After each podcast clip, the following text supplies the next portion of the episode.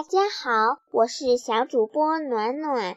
今天我要给你们讲一个关于小女巫的故事，名字叫《小女巫的烦恼》。从前有一个小女巫，那年才刚刚一百二十七岁。对于女巫来说，这简直算不上有年龄。她的房子孤零零地坐落在森林深处。因为这只是一个小女巫的房子，所以它也不很大。不过，小女巫已经心满意足了。她也许从来也没有想过要有一间更好的房子。这房子有个绝妙的歪歪斜斜的屋顶，一个。弯弯曲曲的烟囱和砰砰作响的百叶窗，房子后面还有一个烤炉。这东西就是现在也是必不可少的。一个没有烤炉的房子，根本就不是一个真正的女巫的房子。小女巫还有一只会说话的乌鸦。他就是阿波拉克萨斯。他不仅能像一般受过训练的乌鸦那样说“早上好，晚上好”，而且还会说其他所有的话。小女巫非常重视他，因为这是一只与众不同的乌鸦。它能把自己对一切事情的看法全都毫不保留地告诉他。从未隐瞒过只言片语。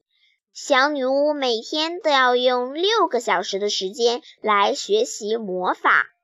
学习魔法可不是一件容易的事。要想学出点名堂来，可不能偷懒。首先应该学会那些简单的本领，然后才能学习比较复杂的魔法。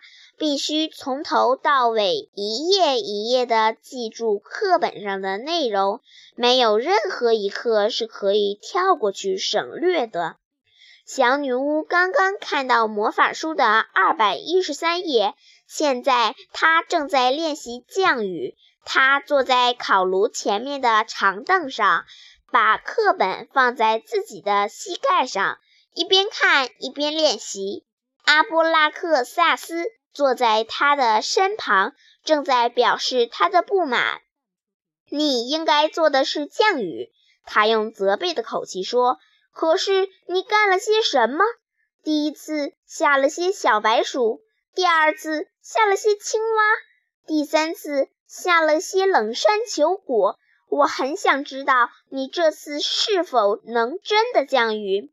小女巫这时正在准备进行第四次降雨，她让一片云彩升上了天空，又招手让它靠近些。当云彩刚好遮住头顶的时候，她大喊一声“下”，云彩一下子撕裂了，可天上落下来的却是牛奶，是牛奶！阿波拉克萨斯叫着。我觉得你简直是神经错乱！难道你还想让所有的东西都从天上掉下来吗？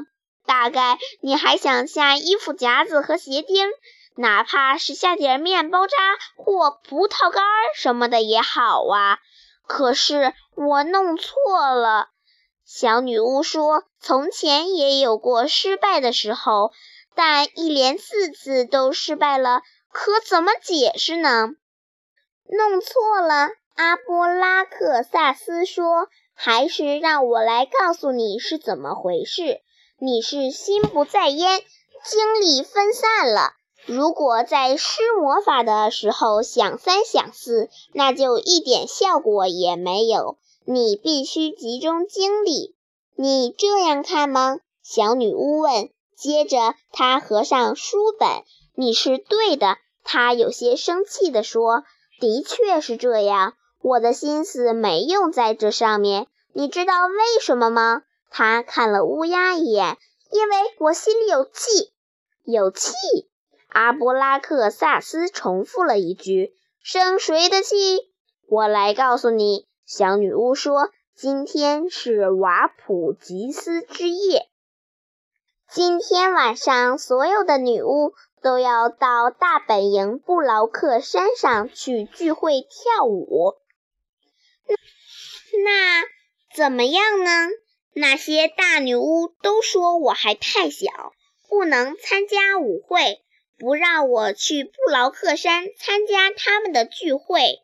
乌鸦试图安慰小女巫，他说：“你看，你才一百二十七岁，不能要求大女巫们现在就重视你。如果你再长大一点，一切就不成问题了。”哎呀，这叫什么话？小女巫喊起来：“我今天就要去参加，你明白吗？”没有可能的事，最好想也别想。阿波拉克萨斯说：“你这么生气，可真是有点反常，还是理智点吧。你到底想干什么？”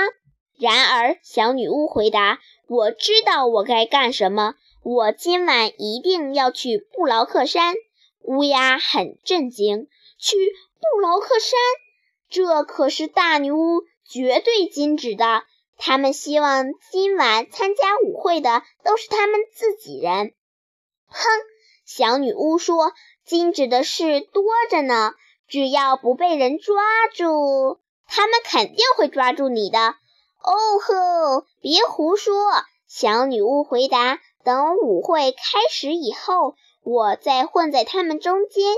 在舞会结束之前，我早就回家了。